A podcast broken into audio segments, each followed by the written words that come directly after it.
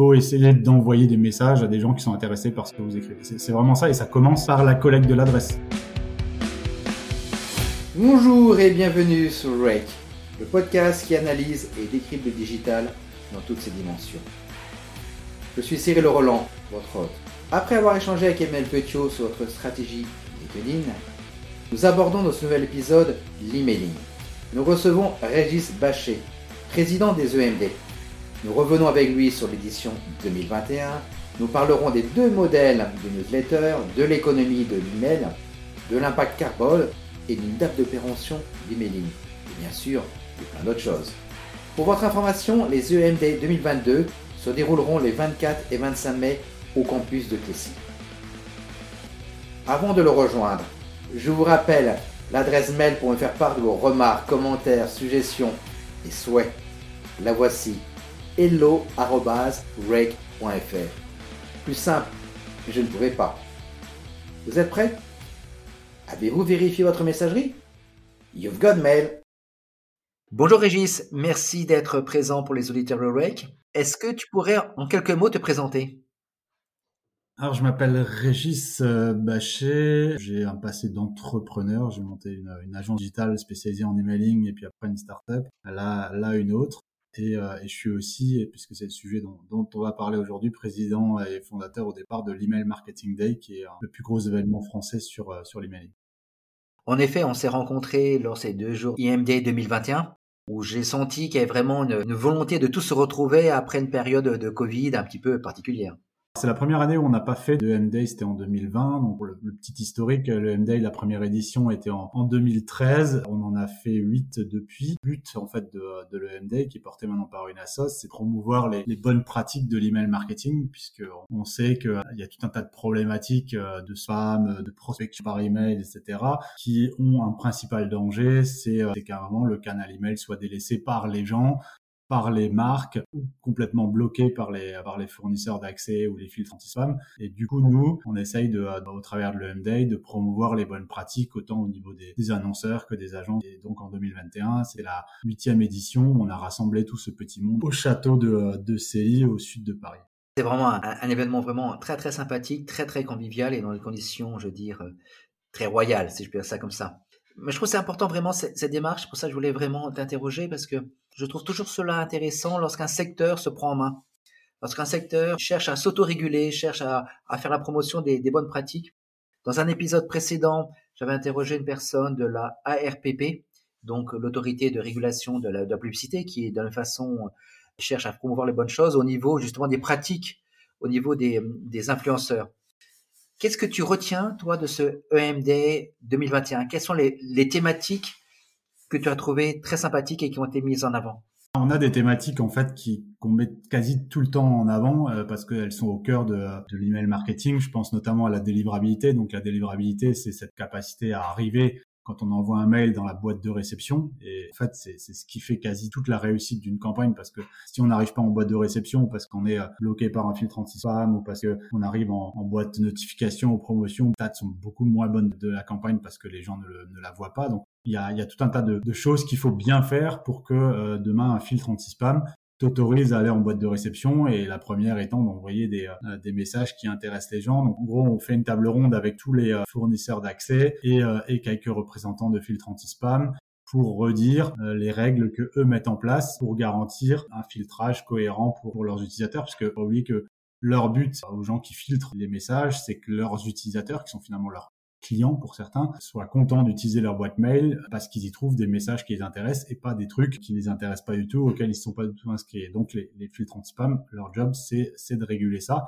Et donc, ça impacte fort, fortement les campagnes marketing. Donc ça, c'est toujours un moment fort de l'EMD qui était nouveau assez fort euh, cette année. Et on a parlé euh, notamment d'un point un peu euh, écologique sur sur l'impact, euh, on va dire carbone des emails. Il y a un groupe de travail qui s'est monté pour essayer de voir si on peut pas mettre une date d'expiration automatique des emails, notamment pour les emails commerciaux, qui permettrait de les, les faire disparaître automatiquement des, boîtes de réception et, et, donc des serveurs et, tout ce que ça consomme en, énergie derrière. Donc ça, c'était très intéressant. On a parlé un peu plus de, du côté code aussi avec le, le dark mode notamment. C'est l'affichage en noir qui pose des problèmes aux, designers. Euh, on a parlé un peu législation ou, stats avec euh, notamment euh, Apple qui actuellement bah, sous, sous couvert de privacy, donc de, de data, ne donne moins moins d'infos sur ses utilisateurs et notamment le fait qu'ils ouvrent ou pas les emails, ce qui pose des problèmes pour les pour les marketeurs. Voilà, on a parlé des KPI plus largement aussi, de gestion du désabonnement. Voilà, plein de sujets passionnants. Euh, minimalisme dans l'email aussi, euh, c'est une des tendances de, du design. Voilà, c'est tout, tout ce genre de choses. Et, et j'ai retenu euh, une dernière qui était euh, qui était la, table ronde sur les newsletters éditoriales, puisqu'on a invité quatre créateurs de, newsletters à nous expliquer un peu bah, comment ils ont monté leur newsletter, est, comment on, définit une charte éditoriale, quels sont leurs modèles économiques et, et quelles sont leurs difficultés, leurs réussites sur ces sur ces sujets-là. En effet, c'était très intéressant parce que ça a permis de, de sortir, j'allais dire, de la newsletter commerciale pour avoir des gens qui font des newsletters d'information sur d'autres business models. En particulier où aujourd'hui l'information est gratuite ou quasi gratuite. Comment on fait payer finalement quelqu'un pour avoir l'information qui, mais qui est re-rédigée. Et je trouve ça très intéressant, les différents business models, et c'était vraiment un échange très riche qui a eu lieu autour de ces tables rondes. Moi, j'ai retenu qu'il y, a finalement déjà il y a deux types de newsletters. La newsletter que tu vas écrire, où tu vas embaucher des journalistes, ou tu vas écrire toi-même si c'est un, un solo entrepreneur, mais en tout cas tu vas créer du contenu spécifiquement pour cette newsletter, des articles, des choses comme ça. Et après, c'est le cas si on prend les, gens qui étaient là, notamment de, Snowball par exemple, ou de BriefMe. Euh, et après, il y a euh, y a les newsletters de, curation dont la valeur ajoutée est moins dans dans l'écriture des articles, puisque c'est plutôt des newsletters qui vont aller te chercher, donc faire de la curation ou de la veille, te chercher des articles qui t'intéressent sur une thématique. Pense à celle de, de Eric Dupin de Citronium, mais c'est aussi vrai pour, on a parlé d'Allociné, des choses comme ça. Donc, ils vont chercher des contenus existants. Et par contre, leur valeur ajoutée est, dans le fait de rassembler ces infos dans une forme un peu sympa, avec un ton un peu sympa, envoyé à un moment précis, qui t'évite, toi, de, faire le tour des sites web pour aller chercher une info sur un, sujet qui t'intéresse. Donc, ça, c'était vraiment le, deuxième type de contenu. Donc, je pense que c'est intéressant de comprendre qu'il y, a vraiment ces deux, ces deux approches. Que tu as oublié de dire, mais qui est une évidence, c'est qu'évidemment, lors de ces EMDs, il y a beaucoup de marques qui sont présentes. Et moi, ce que j'ai noté, c'était l'échange qui se faisait entre les marques et les, les peut-être un petit peu moins, mais aussi ceux qui les aident à envoyer les, les emailing. Donc, il y a cet échange-là pour dire un petit peu l'état des lieux, où on en est, quelles sont les difficultés qu'on rencontre les uns les autres, parce que les difficultés d'une marque sont particulièrement les difficultés d'une autre. Donc, d'avoir des ateliers sur le minimalisme, comment on peut revoir, repenser un email pour le rendre plus attractif, mais aussi euh, très intéressant en effet sur Apple, ce qu'il met en place, comment on peut contourner, où on en est aujourd'hui, et ce dark mode qui est finalement, euh, pour l'expliquer peut-être un peu simplement, mais tu me corrigeras, qui est au lieu d'avoir mon fond d'écran blanc, je l'ai noir, donc mon écriture n'est plus en noir, elle est en blanc. Ça peut paraître simple comme ça, ça peut paraître éventuellement un geste écologique, sauf que derrière, lorsqu'on envoie un email, pour avoir des conséquences sur les photos, etc., sur des, des, couleurs qui sont utilisées et qui fait que l'email est bien fait pour Malo. C'est exactement ça, le, dark mode. Après, pour revenir sur ce que tu dis au tout début, là, euh, c'est vraiment la force de l'EMDAY. C'est-à-dire qu'on a un écosystème, euh, pour faire simple, qui est composé de, on va dire, quatre parties. Il y a d'un côté les, marques, hein, euh, qui sont les marques qui envoient des emails, hein, que vous recevez tous les jours et que vous connaissez. Après, on a une deuxième partie de l'écosystème qui sont des agences conseils ou des freelances, des consultants, entre les marques, des gens qui envoient des mails, puisque c'est des gens qui vont conseiller autant sur l'aspect créa que sur l'aspect choix d'outils techniques, etc.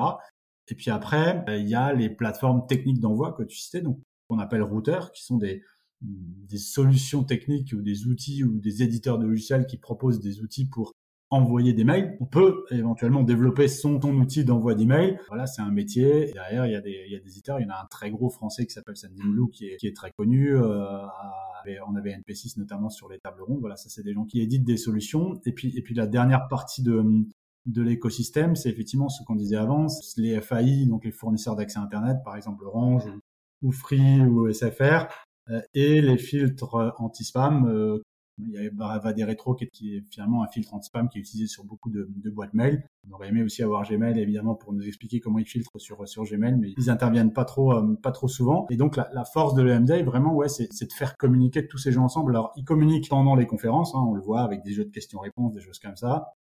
Il communique énormément off aussi, puisque la partie sympa aussi de l'EMD, c'est tout le networking qui est autour, et c'est pour ça qu'on va dans un lieu comme dans le campus de CELI parce qu'on a tout un tas de choses. On peut networker à la piscine, euh, au billard, euh, au bar, euh, au karaoké si on veut. Donc il y a tout un tas d'endroits où on peut discuter et effectivement s'échanger les, bonnes pratiques, les idées, faire des rencontres. c'est ça, c'est vraiment ça le MDA. Je reviendrai sur, sur deux présentations. Il y en a une qui je trouvais vraiment étonnante et pourtant très simple. Comme, comme toujours, les choses simples sont toujours étonnantes. C'est quand lorsqu'on revoit les KPIs et alors qu'on se remet en perspective en disant finalement, un emailing, ça sert à quoi? Ça sert à déclencher une action et de prendre le problème à partir de taux de désabonnement et d'arriver finalement à la valeur de ta base mail, c'est-à-dire de tous tes contacts. J'ai trouvé ça vraiment fort en chocolat. C'est Ardavan qui nous a fait cette conférence. En plus, il l'a fait très, très dynamique. Mais ce qui est intéressant là-dedans, c'est qu'il a rentré une notion de, de qualité, de protection de sa base, parce que le, problème dans les mailings, c'est qu'on peut, euh, en fait, on peut récupérer des bases de 1 million, 2 millions, 3 millions d'adresses et, shooter dessus, mais, mais ça marche, en fait, ça marche pas très longtemps. Ça, ça peut marcher un peu au début, parce que les gens vont ouvrir, vont cliquer, parce qu'entre guillemets, ils vont se faire avoir, mais fondamentalement, s'ils sont pas intéressés par ce que tu leur envoies, euh, effectivement, ils vont se désabonner et ou pire, ils vont faire du signalement en spam, ce qui a des, qui a des effets très très dangereux sur le sur le moyen terme. Et, euh, et donc, si on analyse la rentabilité ou de ces pratiques email à, à moyen terme, on, peut pas rester sur des sur des KPI euh, qui sont que des taux d'ouverture, des taux de clics. C'est intéressant effectivement de, de, rentrer ces notions plus qualitatives sur la conversion et sur, euh, les KPI un peu négatifs que sont euh, que sont le désabonnement ou, le taux de plainte. C'est effectivement ce qu'il a fait et c'est très éclairant. Et il y a un autre chiffre moi qui m'a vraiment marqué, mais que toi tu connais, qui est un chiffre qui nous a été donné par Orange en disant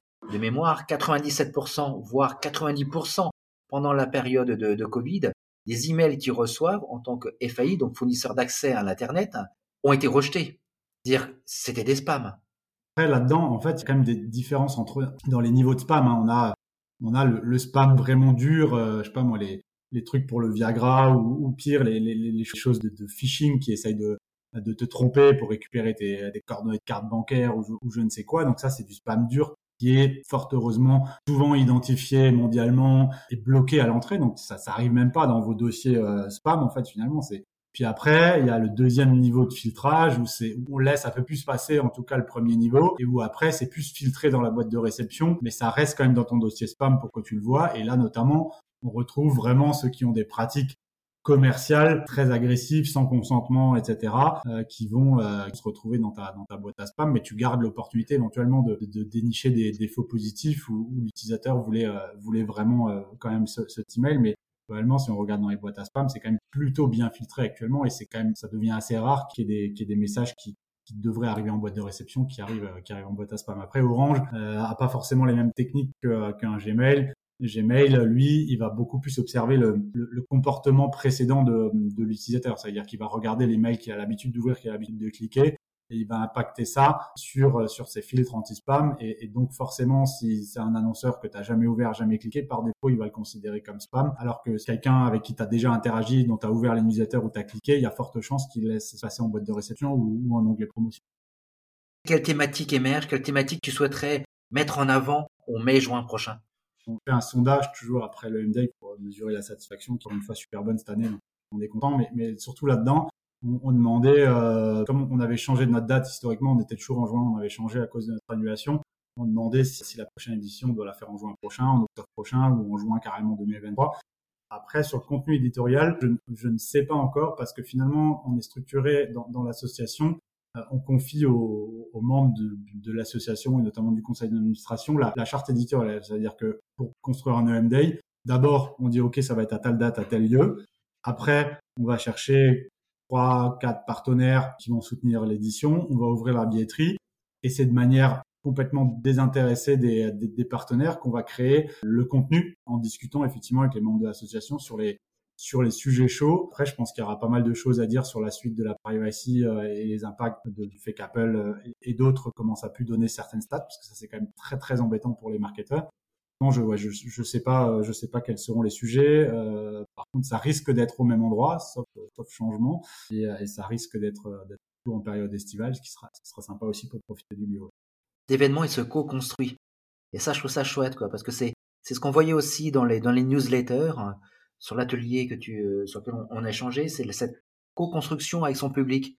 Et je trouve que vraiment l'association, elle, co-construit vraiment avec tous ses membres. ça, c'est chouette. Ouais, ouais, c'est chouette. On, va même plus loin. Euh, alors cette année, on l'a pas fait parce qu'on on avait finalement le sondage de, de, l'année d'avant. Mais en général, quand on a, on a fait le tour des sujets qu'on aimerait aborder avec les membres de, de la SOS, on va les soumettre aux participants qui sont déjà inscrits à l'édition pour leur demander de les classer par ordre de préférence. Et on va essayer de tenir compte de ça pour, pour construire le programme.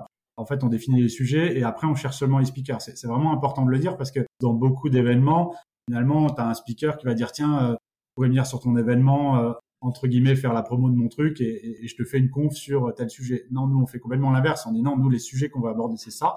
Et après, euh, bah, il faut trouver euh, des, des, speakers pertinents sur le sujet. Et c'est pour ça, des fois, qu'on annonce qu'on va essayer de parler d'un sujet. Malheureusement, des fois, on le met pas au programme parce qu'on n'a pas trouvé de speaker pertinent et dispo sur le, sur le sujet. Mais c'est quand même, c'est vraiment dans ce sens-là que c'est construit. C'est co-construit. C'est bien pour ça que c'est une asso, c'est pas une entreprise d'ailleurs. Exactement. De mémoire, le MD, c'est la seule manifestation autour de l'email marketing en France. En fait, c'est la seule manifestation qui n'est pas liée à, un acteur euh, privé du genre euh, routeur, éditeur de logiciels, des choses comme ça, parce que forcément, eux, euh, bah, ils font leurs propres événements, mais, mais c'est des événements de développement commercial pour faire connaître leur marque et pour vendre leurs produits. Après, ça n'empêche pas qu'il y a des conférences intéressantes dedans souvent, euh, mais nous, on est, on est un, un événement euh, qui, qui, est vraiment communautaire et sans, et sans, on, cherche rien à, on n'a rien à vendre. Même nos partenaires, euh, on a, on a un fonctionnement avec nos partenaires où en fait ils n'ont pas, ils ont pas de stand, ils n'ont pas de, ils ont pas des leads après l'événement, des choses comme ça. C'est vraiment des gens qui viennent juste faire de la visibilité et essayer de participer à la communauté. Et c'est pour ça qu'ils soutiennent le MDA et qu'ils financent en partie. Mais on a aussi voulu être financé en grande majorité par nos participants pour avoir cette liberté éditoriale que on trouve ailleurs, euh, nulle part ailleurs, euh, ni dans les salons, ni dans les, autres événements privés. On est les seuls, euh, et c'est le, plus gros événement fédérateur en France. C'est vraiment une expérience qu'il faut vivre. Cet échange, on peut parler de tout et n'importe quoi, et beaucoup de choses évidemment liées à, l'email marketing, mais il n'y a pas de, démarche commerciale ni dans un sens ni dans l'autre, et c'est vraiment très agréable. Hein. c'est vraiment un échange. On, fait connaissance, on trouve des potes, voilà, on échange sur un sujet, divers ou variés. Moi, j'ai changé sur des tas de sujets qui n'étaient pas du tout liés à, l'email marketing, mais c'est vraiment cet esprit convivial que vous avez, communautaire que vous avez réussi à créer. Donc, c'est vraiment unique et bravo. C'était pour la petite histoire, c'était un choix important qu'on a fait. je ne sais plus en quelle année, mais il y, a, il y avait une période charnière où à un moment on nous a, proposé euh, avec des gros moyens en face de, de devenir le, le, gros salon européen de l'email marketing. Donc on basculait d'un événement qui rassemblait à l'époque 600 personnes à un gros salon avec plein de stands euh, dans, dans, un palais des congrès ou dans un parc des expositions. Donc moi, je me rappelle toujours quand j'ai proposé ça à notre conseil d'administration, il y a eu un espèce de silence et alors je sais plus qui, mais quelqu'un a dit mais non, mais Régis, souviens-toi, nous, en fait, ce qu'on aimerait avec le MDay, c'est faire juste un grand barbecue avec des gens qui aiment bien l'email. Du coup, c'est pour ça qu'on a, on a changé le modèle. On, s'est dit bah on, on, va faire plus petit, plus quali sur deux jours et avec des, avec des gens qui payent pour assister et pas des, et pas des sponsors qui financent euh, contre, contre des leads.